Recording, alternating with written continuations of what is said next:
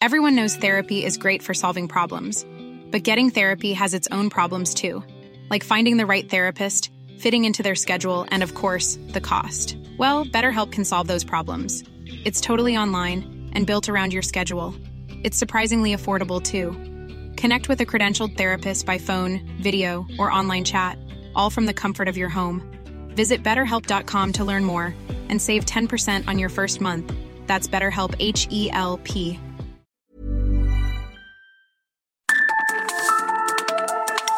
Coordenadas de la información. Con Alejandro Cacho.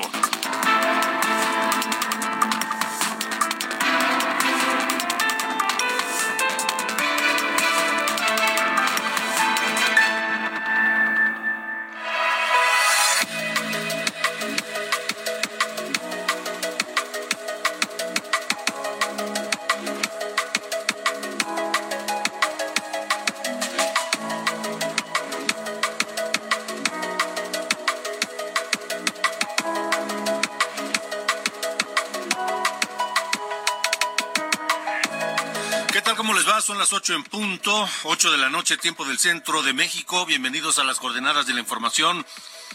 Hoy viernes, finalmente viernes, viernes 2 de junio de 2023. Estamos en este equipo muy contentos de poder llegar a ustedes a través de la cadena nacional del Aldo Radio y a través de Neo Media Radio en los Estados Unidos. Gracias a todos por permitirnos acompañarles una hora de su tiempo de esta noche de viernes que ojalá ya estén descansando o a punto de camino a casa tal vez y que se dispongan a pasar un buen fin de semana. Ojalá también que eh, quienes nos escuchan a través de Heraldo Laguna, Heraldo Radio Laguna, allá en la zona de Torreón, Lerdo y Gómez Palacio, sobre todo la gente de Torreón, esté consciente que el próximo domingo hay que votar lo mismo la gente de Saltillo, de Piedras Negras, de todo Torreón, de todo, de todo Coahuila, de todo Coahuila. Ojalá que salgan a votar. Es muy importante que ustedes tomen las decisiones y no las dejen a alguien más.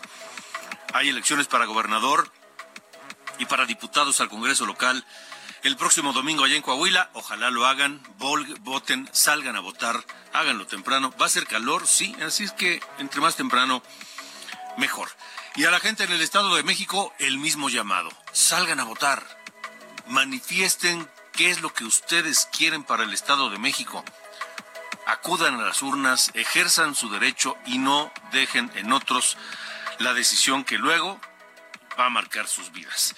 Esta noche aquí en las coordenadas de la información, temas importantes, temas interesantes, porque otra de, López Gatel, otra de Hugo López Gatel. Ayer, en el diario oficial de la Federación se dio a conocer la, la propuesta del gobierno de cancelar decenas de normas oficiales del sector salud para la atención de cáncer de mama. Fíjense, cáncer de mama tan importante que tantas mujeres lo sufren y a tantas mujeres mata el cáncer de mama. Bueno, cáncer de mama Luego, cáncer cervicouterino, también muy frecuente y mortal para las mujeres. También normas para fomentar la lactancia materna. Normas en torno de la diabetes, con tanto problema de diabetes que tenemos en este país. La nueva ocurrencia de Hugo López Gatel que parece el doctor perverso eso parece López Gatel. Estaré platicando esta noche con el doctor Héctor Jaime Ramírez Barba, diputado federal por el PAN y un, hombre que sabe de estos temas. Eh, y, y, bueno, lo estaremos escuchando más adelante aquí en las coordenadas de la información.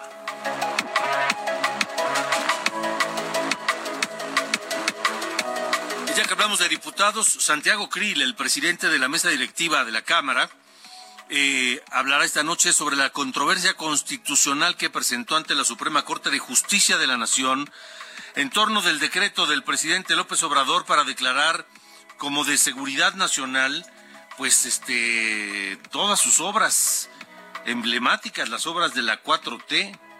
Entonces estaremos platicando sobre esto con Santiago Krill, porque dice Santiago Krill, el presidente está redefiniendo lo que es la seguridad nacional y poniéndolo pues a su gusto y conveniencia. Estaremos platicando esta noche con el presidente de la Cámara de Diputados. Y esta mañana en la conferencia el presidente López Obrador presumió varios eh, indicadores económicos que desde su punto de vista son positivos. Uno de ellos el salario. Presumió que se ha aumentado el salario mínimo como nunca en 30 años. Y eso es cierto, eso es cierto. El salario mínimo ha aumentado como, como no lo habíamos visto en décadas. Lo que dijo el, presidente es que ahora el salario alcanza para más. Ahí es donde ya empezamos a rechinar, porque, pues no, señor presidente, no. El salario sigue sin alcanzar, sigue sin ser suficiente. Dice el, dijo el presidente de la mañana, antes se podía comprar un kilo de frijol con ese salario mínimo. Ahora se compran tres kilos. Pues sí, tal vez sea cierto, pero ¿sabe qué, presidente? No alcanza porque en todo caso se compran los tres kilos de frijol y nada más. Y por supuesto no podemos vivir solo de frijoles, ¿verdad? Estaremos platicando esta noche con Juan Carlos Anaya, director del Grupo Consultor de Mercados Agrícolas, aquí en las coordenadas de la información.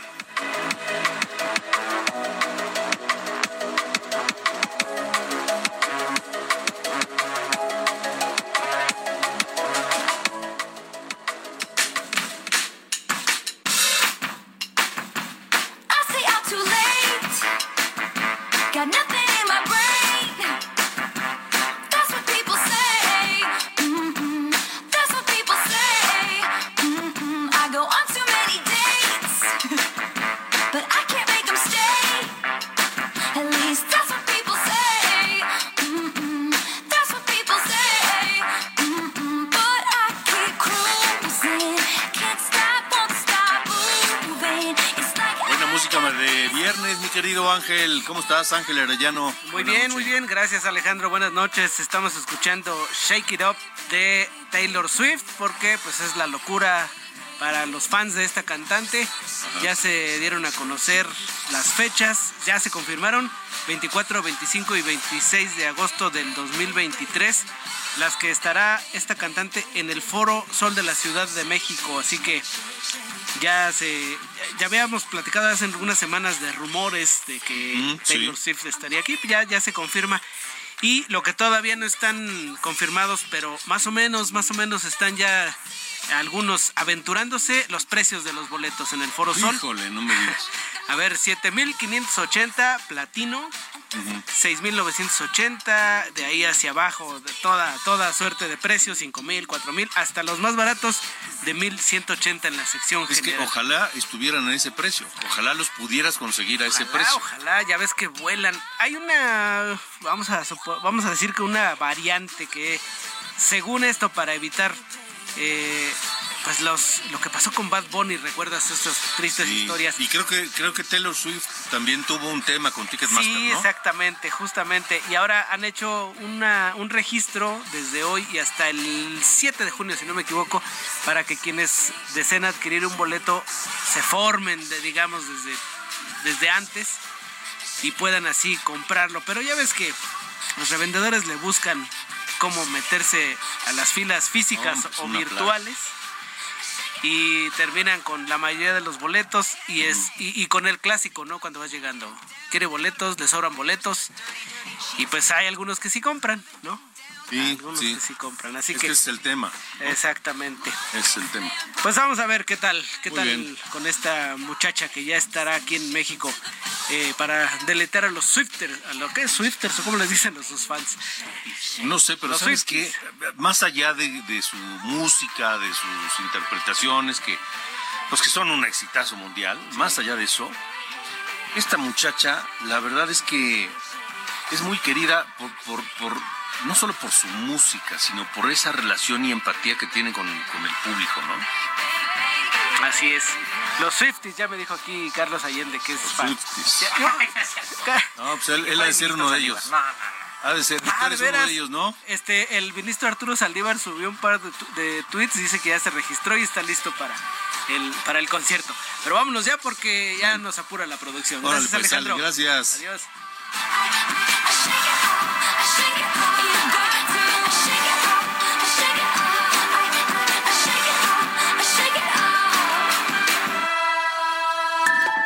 Alejandro Cacho en todas las redes. Encuéntralo como Cacho Periodista.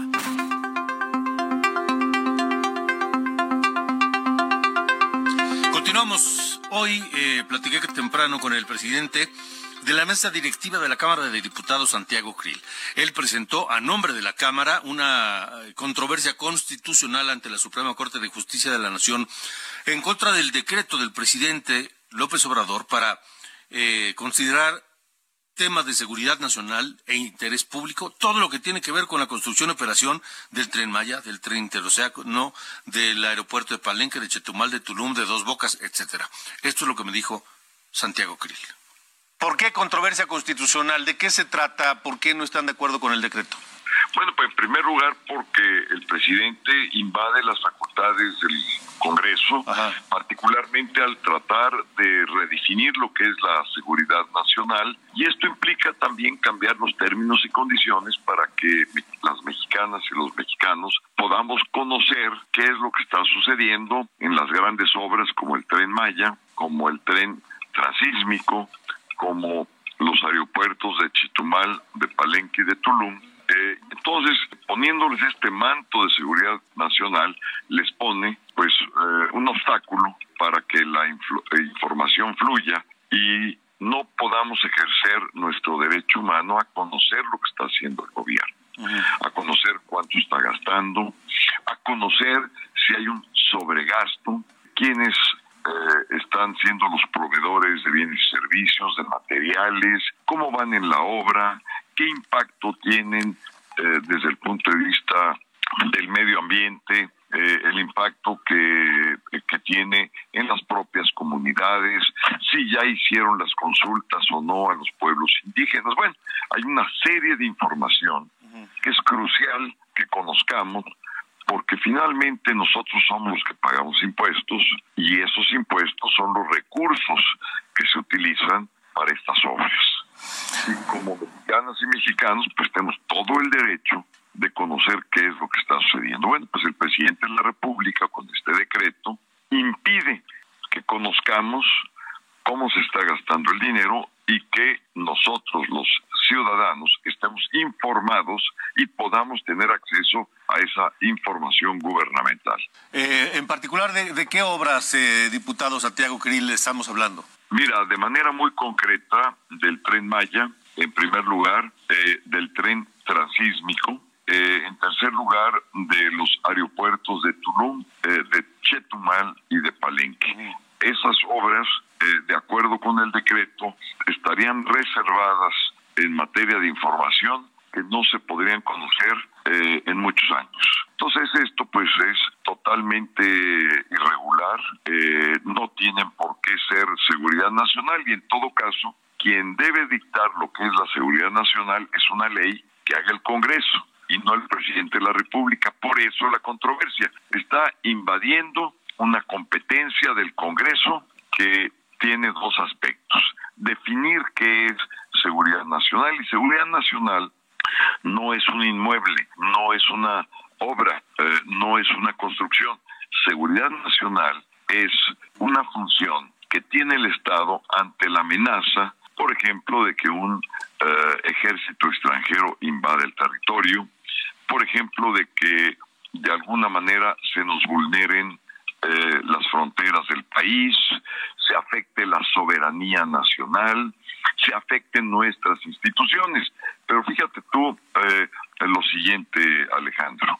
Si fueras objeto de seguridad nacional un tren, ¿por qué no son todos los trenes del país?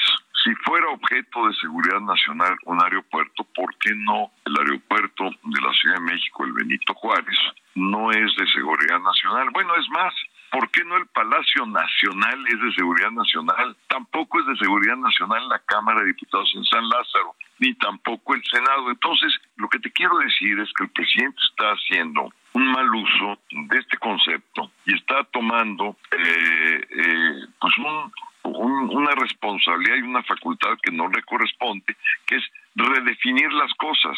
Es como si yo digo, bueno, pues esto es verde, aunque sea azul, y no me importa, pero claro, como es verde, no se puede hacer A, B o C. Es exactamente lo que está haciendo el presidente. Sí, el concepto de seguridad nacional es importantísimo y se define solo, es decir, se explica solo seguridad nacional. Y con ese decreto el presidente lo que está eh, haciendo, pretendiendo, es evitar que los mexicanos tengamos el derecho a enterarnos de cómo ha gastado el presupuesto en ciertos proyectos el presidente López Obrador. Lo acaba de hacer también con el con la venta del avión presidencial. Lo acaba de reservar los detalles de la venta de ese avión que porque puede poner en riesgo al presidente de Kazajistán que fue el que lo compró, pero pues este antes de venderlo pues daban hasta tours dentro del avión. Así es, mira, todo es absurdo, pero todo eh, es eh, en función de una estrategia, porque también el INAI, que es el Instituto de Transparencia y Acceso a la Información Gubernamental, está haciendo un pedido que cumpla su función constitucional, es lo mismo. El presidente no le gusta la transparencia, no le gusta la rendición de cuentas, no le gusta que la gente conozca lo que está haciendo, lo que está gastando. ¿Por qué? Una cosa por otra. Mira, lo del avión sí sería muy importante ver a qué precio lo vendió, ver cuál era el avalúo de ese avión, ver cómo está el mercado de aviones respecto de un avión similar y ver si ese precio es correspondiente o no. Pero también hay que recordarse, eh, Alejandro, que ya había habido una rifa sobre ese avión. Sí, sí, sí. Y, y, obtuvo muchos millones de pesos. ¿Dónde están? ¿Qué hizo con ellos? ¿A dónde fueron? Porque estamos teniendo muchas carencias, carencias en materia de salud, por ejemplo. Eh, el traspaso del Seguro Popular al INSABI dejó descubiertos a más de 14 millones de mexicanas y mexicanos que hoy no tienen servicio de salud. En ese traspaso fue cuando se acabaron las medicinas en el país, los medicamentos, y todavía estamos teniendo problemas para encontrar cierto tipo de medicamentos. Medicamentos que tienen que ver con enfermedades muy graves como es la enfermedad de cáncer. Bueno, entonces, si no hay recursos para eso, entonces queremos saber dónde están esos recursos y por eso es fundamental saber que estas obras se están administrando bien porque se están llevando la gran mayoría de los recursos el Instituto de Transparencia, el INAI. Por otra parte, reservan la información del avión y de muchas otras cuestiones. Pero además, el presidente ahora ya se arrogó, eh, se, se dio la libertad de decir él que es seguridad nacional cuando la Constitución le otorga esa facultad al Congreso de la Unión y a nadie más. Y yo como presidente de la Cámara le estoy diciendo al presidente, oye, estás invadiendo eh, San Lázaro, estás invadiendo la Cámara de Diputados eh, porque estás arrogándote una función que no es propia, te quieres convertir en el gran legislador. Eso es exactamente lo que yo le estoy diciendo, por eso estoy demandando esa actuación ante la Suprema Corte de Justicia y además tengo el derecho de hacerlo como presidente porque, ah, y por supuesto que es mi obligación y es mi obligación porque cuando yo asumí la presidencia de la Cámara de Diputados, eh, protesté guardar y hacer guardar la constitución política de los Estados Unidos mexicanos. Muy bien, muy bien. Ni menos. Muy bien, pues diputado Santiago Krill, muy claro, vamos a ver el trámite y la resolución de la Corte. Eh, por lo pronto, muchas gracias por haber estado aquí. Al contrario, Alejandro Cacho, te lo agradezco yo a ti y por supuesto a quien nos está escuchando. Igualmente, gracias. Buen día. Gracias. Ahí está lo que dice Santiago Krill. Vamos a ver qué queda del asunto en la Suprema Corte de Justicia de la Nación. Otro frente otro frente complicado en la relación con Estados Unidos, el maíz transgénico. Hoy habló de eso el canciller Ebrard. Noemí Gutiérrez, ¿cómo estás? Buenas noches. Hola, muy buenas noches, Alejandro. Pues sí, comentarte que el canciller Marcelo Ebrard estuvo en Newport, California, en donde recibió en representación del gobierno de México el premio John Kainen por el trabajo que tuvieron durante la pandemia y en entrevistas se le cuestionó sobre estos paneles sobre maíz transgénico en el marco del TEMEC. De entrada, pues los califica de positivos y recordó que nuestro país ya le ganó a uno a Estados Unidos por las reglas de origen para la industria automotriz, pero detalló que es un tema que atiende la Secretaría de Economía. Escuchemos qué fue lo que dijo. Seguramente si no nos ponemos de acuerdo, pues tendremos que ir a un panel o algo así.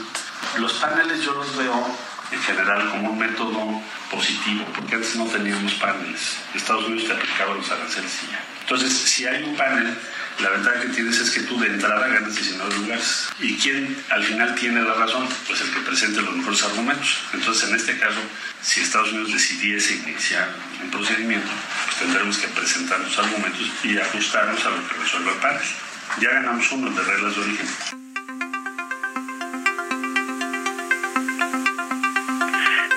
Adelante, Rumi. Alejandro, y comentarte pues que este viernes se conoció que Estados Unidos solicitó a México consultas de resolución de disputas en el marco del TEMEC por medidas relativas a productos de biotecnología agrícola, en particular por la prohibición que se tiene en el país del maíz transgénico. Alejandro, pues la información que te tengo. Noemí Gutiérrez, gracias, gracias y buena noche. 8 con 20, 8 de la noche con 20 minutos. Vamos a Jalisco, porque allá sigue siendo un, un, un escándalo y, por supuesto, un drama la desaparición de ocho trabajadores de un call center. Ahora el gobierno de Estados Unidos se suma a las investigaciones del caso. Mayeli Mariscal, adelante, buena noche. Hola, ¿qué tal? Muy buenas noches, Alejandro. Buenas noches también a todo el auditorio. Autoridades del gobierno de Estados Unidos se suman a la investigación, esto sobre las operaciones de la empresa con supuestas actividades de call center que operaba en el municipio de Zapopan y que ahora mantiene desaparecidos a ocho personas que trabajaban ahí. Así lo confirmó el mandatario estatal Enrique Alfaro Ramírez, quien añadió que también desde el gobierno federal se investiga el posible delito de defraudación fiscal y que los indicios recabados por la Fiscalía, tanto en el inmueble de Jardines Vallarta como en la estancia, estarían confirmando actividades ajenas a un call center. Además, las familias de ocho personas desaparecidas se manifestaron esta tarde de forma pacífica. Ellos salieron alrededor de las 5.30 de esta tarde de la Glorieta Minerva rumbo a Casa Jalisco. Hay que recordar los nombres de estas ocho personas. Se trata de Jesús Alfredo, Arturo, Itzel Abigail, Carlos David, Carlos Benjamín, Mayra Karina, Sandra Analí y Juan Antonio. Todos ellos coincidían en trabajar en este mismo lugar. Esta manifestación se realizó en circunstancias de espera a la confirmación genética de los restos que se localizaron en la barranca de la colonia Mirador Escondido en el municipio de Zapopan y del cual se confirmó por parte de la Fiscalía la correspondencia física con las características de algunos de estos ocho jóvenes cuyas edades van desde los 23 hasta los 37 años de edad. Y aunque por la mañana se le preguntó al gobernador Enrique Alfaro si tenía contemplado el recibirles una vez que llegaran a Casa Jalisco, se limitó a decir que respeta su derecho a manifestarse, sin embargo, no serían recibidos por él porque, bueno, han estado en contacto con eh, personal de la Fiscalía Estatal quien les ha informado los avances de esta investigación. Por su parte, Luis Joaquín Méndez Ruiz, el fiscal de Jalisco, refirió que el Instituto Jalisciense de Ciencias Forenses ya trabaja a marchas forzadas en los exámenes genéticos de estos restos y se espera que en las próximas horas se pueda eh, obtener los resultados, ya sea de confirmación o eh, de negación de estos eh, restos que correspondan en un momento dado a estos ocho jóvenes. Esos son los avances hasta estos momentos respecto de este caso. Alejandro, muy buenas noches para todos. Seguimos atentos de cualquier noticia. Gracias, Mayeli Mariscal. Buenas noches. Y sí, muy atentos de lo que ocurra con este caso terrible. Ocho desaparecidos, trabajadores de un call center en Zapopan, allá en Jalisco, y, y ocho personas que de entrada pues ya fueron criminalizadas. Todavía no se sabe ni quiénes son y todo. Ahora, ya hay el hallazgo de una eh, cantidad muy importante, alrededor de 30, 35 eh, personas, aparentemente restos humanos, y podrían ser algunos de ellos estos ocho, ocho desaparecidos. Gracias por escribirme a mi WhatsApp al 55 45 40 89 16 Uciel Hernández de Ciudad Madero, Tamaulipas, me escribe y habla sobre los aumentos salariales. Tengo que hacer una pausa y regresando comento esto que nos dice Uciel Hernández de Ciudad Madero, Tamaulipas. Gracias a todos, gracias por sus mensajes. Vámonos a la pausa, pero escuchamos a ni menos que Taylor Swift. Anti-Hero se llama esto. De esta una de las cantantes pop más, más exitosas de los últimos años, Taylor Swift. Should not be left to my own devices. They come with and vices. I end up in crisis.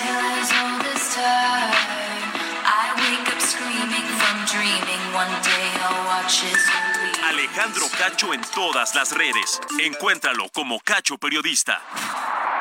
Las coordenadas de la información. Con Alejandro Cacho.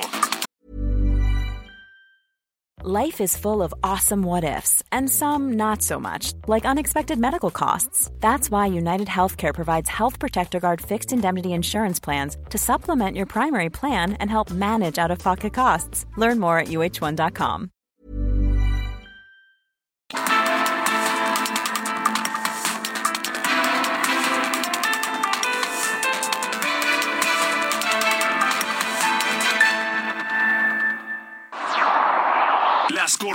de la información.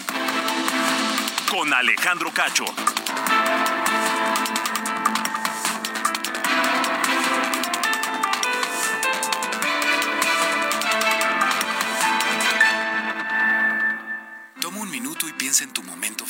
Esas vacaciones en familia, por ejemplo. Ahora piensa en las empresas y en los empleos que hay detrás. El de Juan que conduce autobuses. El de Mari que trabaja en el restaurante. Empresarios y colaboradores trabajamos para que a todos nos vaya mejor. CIRT, Radio y Televisión Mexicanas. Voz de las empresas. Consejo de la Comunicación.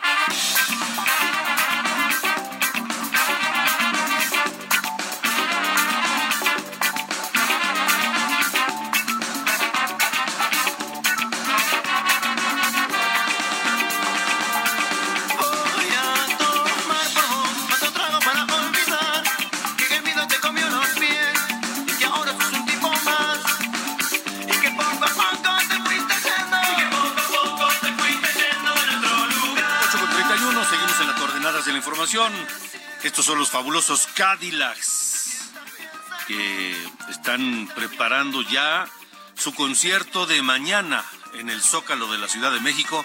Allí estarán los fabulosos Cadillacs y los recordamos esta noche con este, el satánico doctor Cadillac.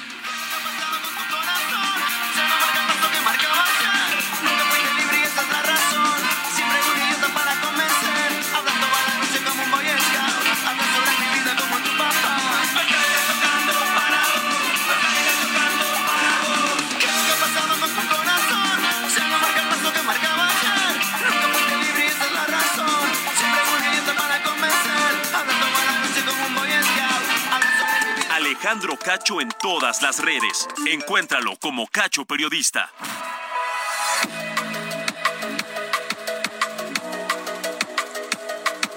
Buenas noches, soy Diana Bautista y les saludo con el resumen de noticias. Fiscalía Especializada en Materia de Delincuencia Organizada detuvo a Manuel Lozano Jiménez e Ignacio Ovalle Fernández, exdirectivos de Segalmex, involucrados en los desvíos millonarios en la paraestatal. Lozano Jiménez fue detenido en Argentina, donde se solicitará su extradición. Pesar del llamado que Morena hizo a sus aspirantes a la candidatura presidencial de acatar la orden del INE de no hacer actos anticipados de campaña, el secretario de Gobernación Adán Augusto se encuentra en Michoacán, donde negó que se encuentra haciendo campaña y dijo que su visita se debe a un evento oficial. Por su parte, Ricardo Monreal se encuentra en Zacatecas, donde dijo que luchará por ser candidato de Morena a la presidencia, por lo que dijo no le interesa buscar la jefatura de gobierno de la Ciudad de México. Precisamente en la Ciudad de México se registró un microsismo a las 7 de la noche con 12 minutos, magnitud 2.3, con epicentro al noreste de Coyoacán y que fue perceptible en la colonia del Valle y alrededores. Finalmente, el gobierno de Perú denunció que varios de sus funcionarios en México han recibido amenazas de muerte, por lo que pidió al gobierno otorgar garantías de seguridad a sus representantes. Estas fueron las noticias de este viernes. Buen fin de semana.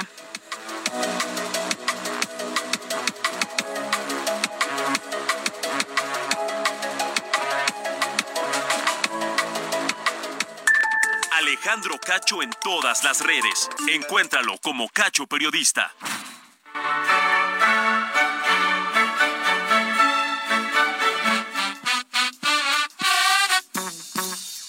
Pasa, mi querido Carlos Allende? Es viernes ya. Bendito. Sí, Bendito. señor. Oye, Sí, señor. este, te traigo dos buenas noticias, un poco, bueno, una buena y una no tanto. Eh, para cerrar aquí la, la semana, la buena es que en Estados Unidos lograron una especie de acuerdo para este asunto del, la- del tope de la deuda, no el techo de la deuda. Ya es que ya tienen ahí esa forma de hacerlo. Muy su rollo. La cosa es que eh, ya fue aprobado tanto por la Cámara de, Representantes como por el Senado. Ya solo falta que Biden le ponga la poderosa y se terminará este problema. Eh, eh, la cosa es que no subieron el techo como suele hacerse, más bien suspendieron el efecto que el techo tiene. Digamos que le quitaron la luz al, techo y con eso pues ya pueden cumplir ¿no? con las obligaciones que, que necesitan eh, subsanar. Todo esto viene a través de una negociación o de recortar algunos gastos en algunos programas como de eh, COVID, como ya acabó la, la emergencia, pues ya ellos ya necesitan ese rollo. Algunos programas como de eh, impuestos allá, el IRS, que es como el SAT de allá, también le recortaron como 20 mil millones de dólares en- en su presupuesto. Total, los dos lados, tanto los demócratas como los republicanos, lo están viendo como una victoria para ellos, ¿no? Cada quien haciendo su luchita. Eh, los demócratas dicen que al menos no lograron todo lo que querían los republicanos y los republicanos dicen, pues al menos logramos algo, ¿no? De recortar un poco el gasto que estaban haciendo, que ellos ven como despilfarro, ¿no? Del gobierno de Biden. Entonces, por una parte está eso, esa es la parte buena, desastre ya este, abortado, todo chido. Del otro lado está eh, tu presidente, Alejandro, que hoy salió a decir que, el, que, él está pronosticando, ya sabes, con esa mente privilegiada en temas de, pronóstico, de pronósticos económicos, ¿no? de proyecciones eh, de, ese tamaño, que eh, vamos a crecer 4% este año, cuando la estimación de Banco de México, que no sé tú, pues yo lo confi- confiaría un poco más a- en Banjico para este tipo de cosas, que eh, vamos a crecer 2.3%. Y es justo este tipo de cosas que andabas diciendo ayer y un poco lo recalcaba yo, que el presidente promete con una facilidad también envidiable, ¿no? Y una confianza y seguridad que muchos, eh, digamos, pues quisiéramos, Em, pero es justo este tipo de, promesas, de eh, palabras al aire, con, con esa eh, fortaleza, digamos, de, entrega, que pues al final acaban reflejándose en una realidad que no existe, pero que ahí pues, este Andrés parece que vive en una alterna y pues está, pronosticando que vamos a crecer al doble de la proyección oficial que hace Banjico. No sé qué, no, evidentemente no va a pasar. Digo, él al principio de su sexenio dijo que iban a ser 6% anual. Ya estamos a finales, no va a pasar, no hay forma de que suceda. Y 4% anual tampoco, más bien vamos a estar por ahí del 1, si acaso, ¿no? Contando ya el trancazo que fue el tema de la pandemia en 2020. Entonces, pues mira, eh, hay muchas cosas que el presidente ignora. Una de ellas, y en muy amplia medida, es eh, todo lo que tenga que ver con economía. Entonces, por eso es que eh, decidí, ¿no? Pues un poco recalcar, ¿no? Este asunto para luego consignarlo y tenerlo pues, a la mano, ¿no? Ya que salga el dato de crecimiento en 2020, eh, 2024 sobre el movimiento del Producto Interno Bruto en este 2023. Me parece muy correcto, señor. Bueno. agradezco mucho, ¿eh? No, hombre, siempre un absoluto placer. Ándele. Nos vemos el domingo. Sale, nos vemos el domingo, ¿sí? Claro que yes. Dale.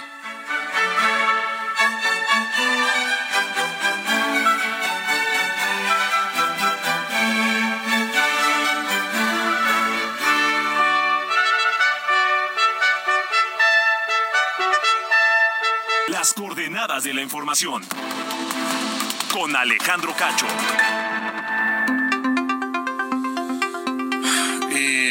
Continuamos, continuamos en las coordenadas de la información. Creo que no habíamos tenido un funcionario del sector salud tan nefasto como Hugo López Gatel. Y no puede ser que Hugo López Gatel, después de todo lo que ha hecho y ha dicho, pueda salir, terminar el, sexenio, porque me queda claro que está y seguirá protegido durante este sexenio. Pero no puede, no puede ser que siga y seguirá impune. Ahora, no solamente con haber, no, se conforma con haber hecho un desastre del manejo de la pandemia, de haber tenido 700 mil muertos en un país donde él mismo pronosticó que 60 mil sería un escenario catastrófico, donde ha llamado golpistas a los padres de niños con cáncer, en fin, una serie de barbaridades en donde todo con tal de quedar bien con su jefe. Y la salud de los mexicanos al carajo. Ayer en el diario oficial de la Federación, por la tarde, se dio a conocer la propuesta del gobierno de cancelar normas oficiales del sector salud para atender, fíjense, cáncer de mama, cáncer cervicuterino, algunas sobre lactancia materna, otras sobre diabetes y otros problemas varios. López Gatel preside el Comité Consultivo Nacional de Normalización de la Secretaría de Salud y dijo que este eh, comité se decidió plantear la eliminación de estas normas porque dice que no se necesitan. Escúchelo.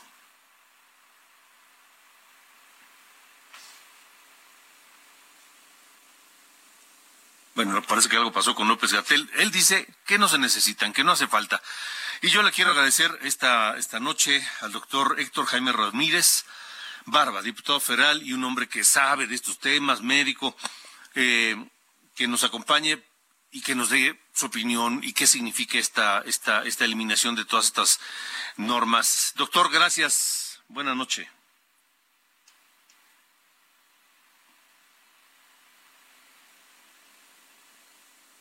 Bueno, bueno, bueno.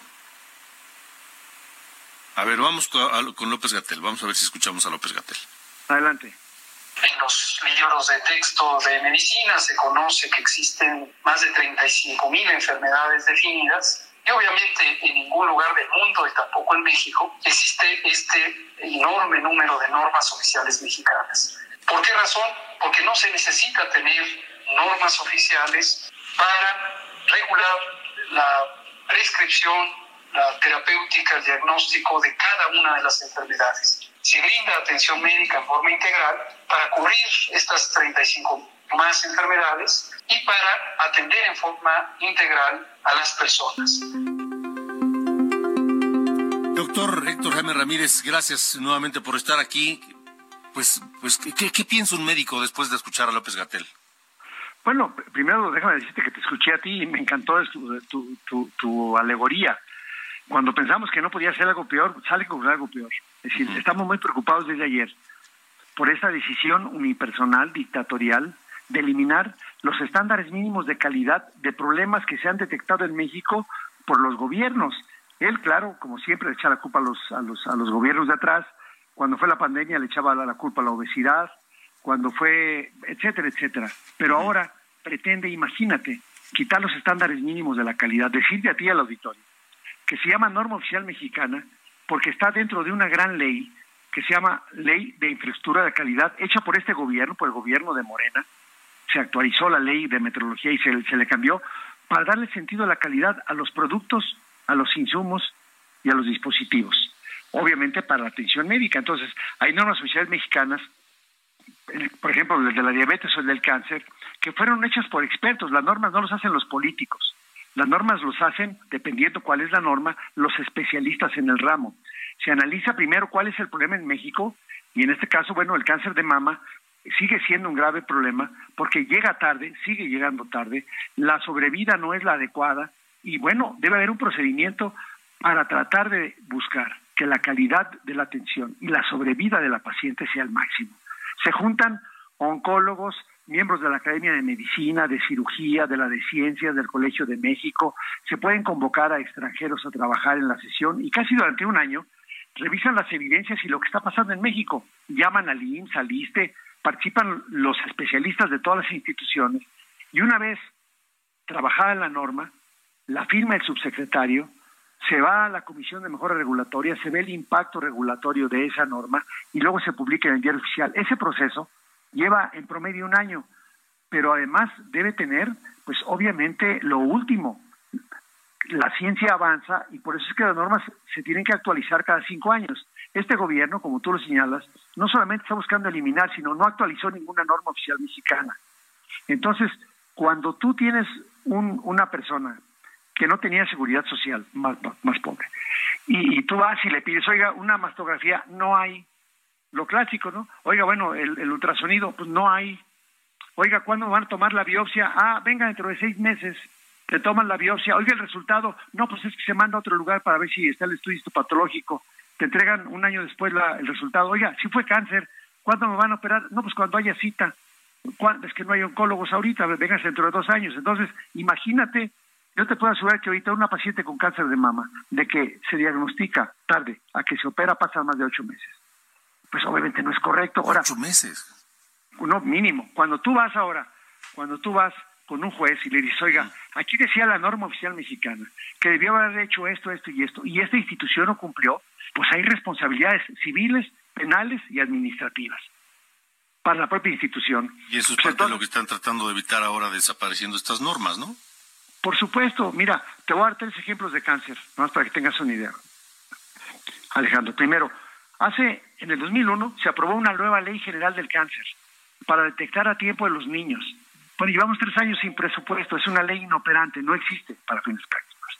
Luego, en la ley de salud pusimos el registro nacional para el cáncer, precisamente porque no sabíamos cuántos niños eran, cuántos adultos, qué tipo de cáncer, cuántos medicamentos había que comprar y de cuáles. Y la idea es hacer una buena planeación.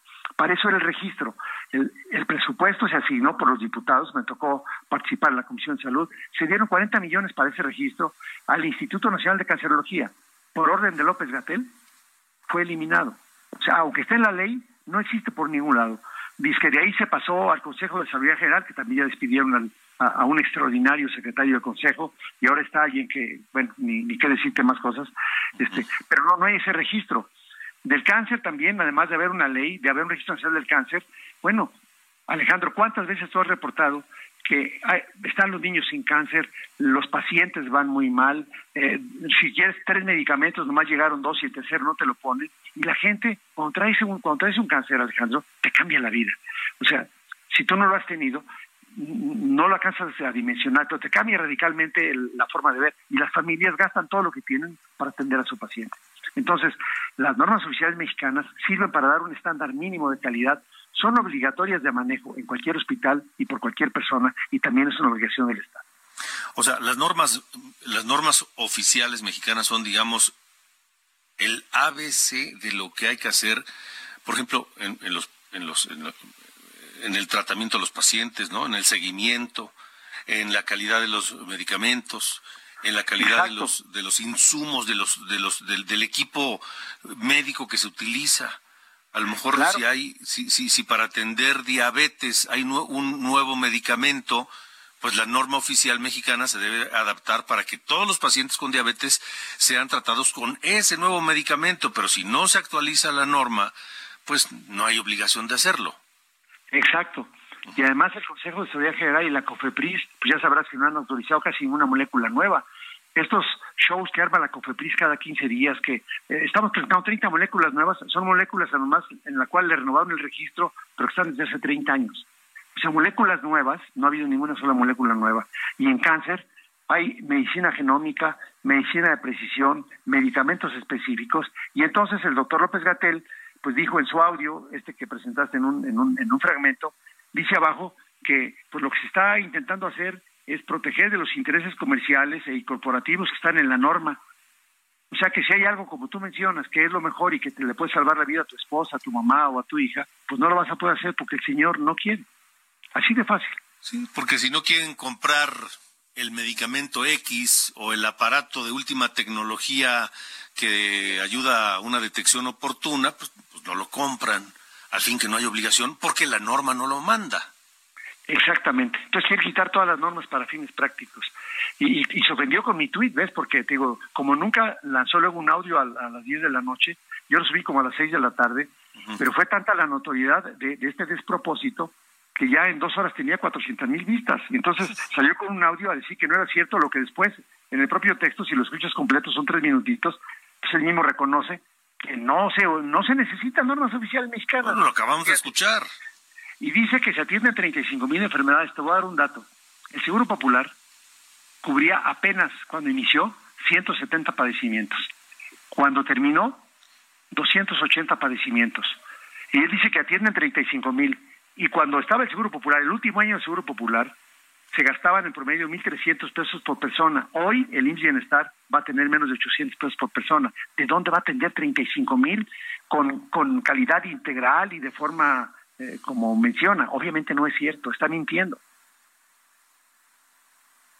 ¿Qué hay que hacer? ¿Qué hay que hacer, doctor? ¿Qué, No podemos seguir permitiendo que manos, este, pues, déjame decirlo, criminales sigan manejando la salud de este país?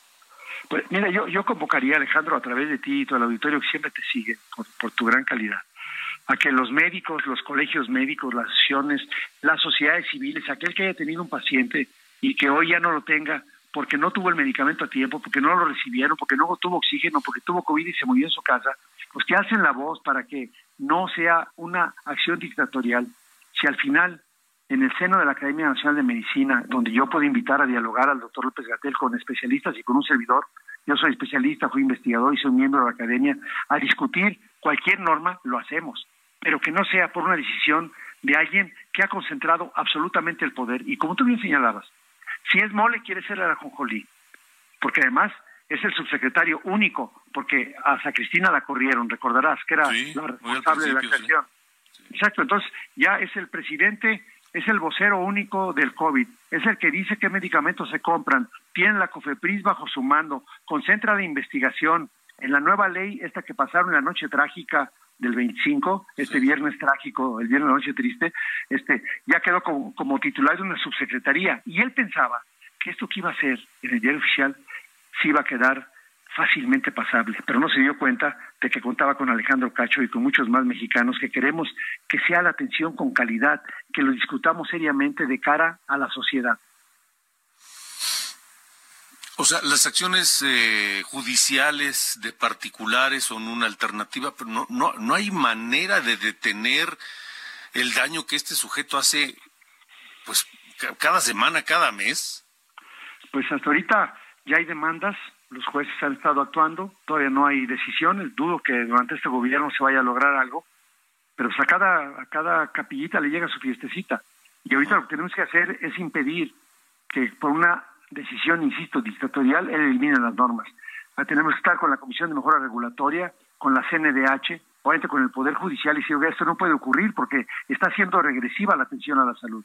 No hay ninguna alternativa adicional para que dé los estándares mínimos de calidad que debe tener y además las sanciones administrativas a quien corresponda por todas aquellas normas que no fueron actualizadas, que no fueron modernizadas. Mira un dato, Alejandro, digo, porque luego se piensa que es personal. Yo soy del PAN y van a decir, no, pues aquí se del PAN, no, no. En el último año, de mayo a mayo, del 22 al 23, en el Congreso se presentaron 148 puntos de acuerdo de senadores, diputadas y diputados de diferentes grupos políticos para exhortar al Ejecutivo Federal a que modernizara, cambiara o actualizara las normas oficiales mexicanas. En ninguna hizo caso el señor y no se ha presentado al Congreso. También yo lo invito a que, como se comprometió él hace 18 meses, que fue a la Junta de Elección Política y que salió ofendido a los 10 minutos, que regrese al Pleno. Él quedó de ir al Pleno a darnos cuentas a los legisladores y se ha negado sistemáticamente, protegido por Morena, el Partido del Trabajo y el Partido Verde Ecologista de México. Es que a López Gatel lo único que le interesa es hacerle la barba al presidente. No le interesa la salud de los mexicanos. Pero, pues mira, yo, yo lo, que sí no quisiera que la gente dejara de, acordarse, porque luego a veces se olvida como si fuera una posguerra, es que no se murieron 750 mil. O sea, hay responsables de esas muertes por no haber hecho un plan de preparación, de contención y de actuación para el correcto manejo de la pandemia. Hay un responsable para que no hayan llegado los medicamentos hay un responsable para la gente, la mayoría de la gente que falleció por la pandemia falleció en su casa. La mayoría de la gente que falleció, falleció pobres sus familiares porque tenían que pagar de su bolsillo. Y además muchas gentes con trabajos ordinarios, como ocurrió, por ejemplo, de la gente desprotegida, el INSABI no firmó ningún convenio para que los hospitales privados pudieran operar a sus pacientes de apendicitis, de colecistitis. Solamente fue el IMSS el que en la primera parte firmó convenios cuando estaban rebasados, obviamente, con, con el problema tan serio. Hay un responsable de que no haya vacunas en este país, de que los niños hoy tengan un esquema de vacunación muy deficiente, por ejemplo. Y que, y que sigamos vacunándonos con una vacuna que no está reconocida por la OMS, por la OPS, por la FDA o por la EMEA, pero nomás por la valiosísima COFEPRIS que se la autoriza sola, ¿no? Este, pues estaremos atentos, estaremos atentos y habrá que hacer lo que haya que hacer para detener el daño que este sujeto le hace a México. Doctor Héctor Jaime Ramírez Barba, diputado federal por el PAN, gracias por haber estado aquí. Gracias, Alejandro. Invita a los médicos a que participen activamente en esto. Seguro que sí, por supuesto. Los médicos dependen mucho de esto. Gracias, doctor. Y gracias a ustedes también. Ya nos vamos, no sin antes pedirles, vayan a votar el domingo. Salgan a votar, no le dejen la decisión a alguien más, por favor. Y yo los espero a partir de las 10 de la mañana en esta transmisión simultánea de Heraldo Radio con Heraldo Televisión todo el domingo las incidencias, los detalles de lo ocurrido en la elección del Estado de México y de Coahuila. Nos vamos escuchando a los fabulosos Cadillacs. Mal bicho. Adiós, hasta el domingo.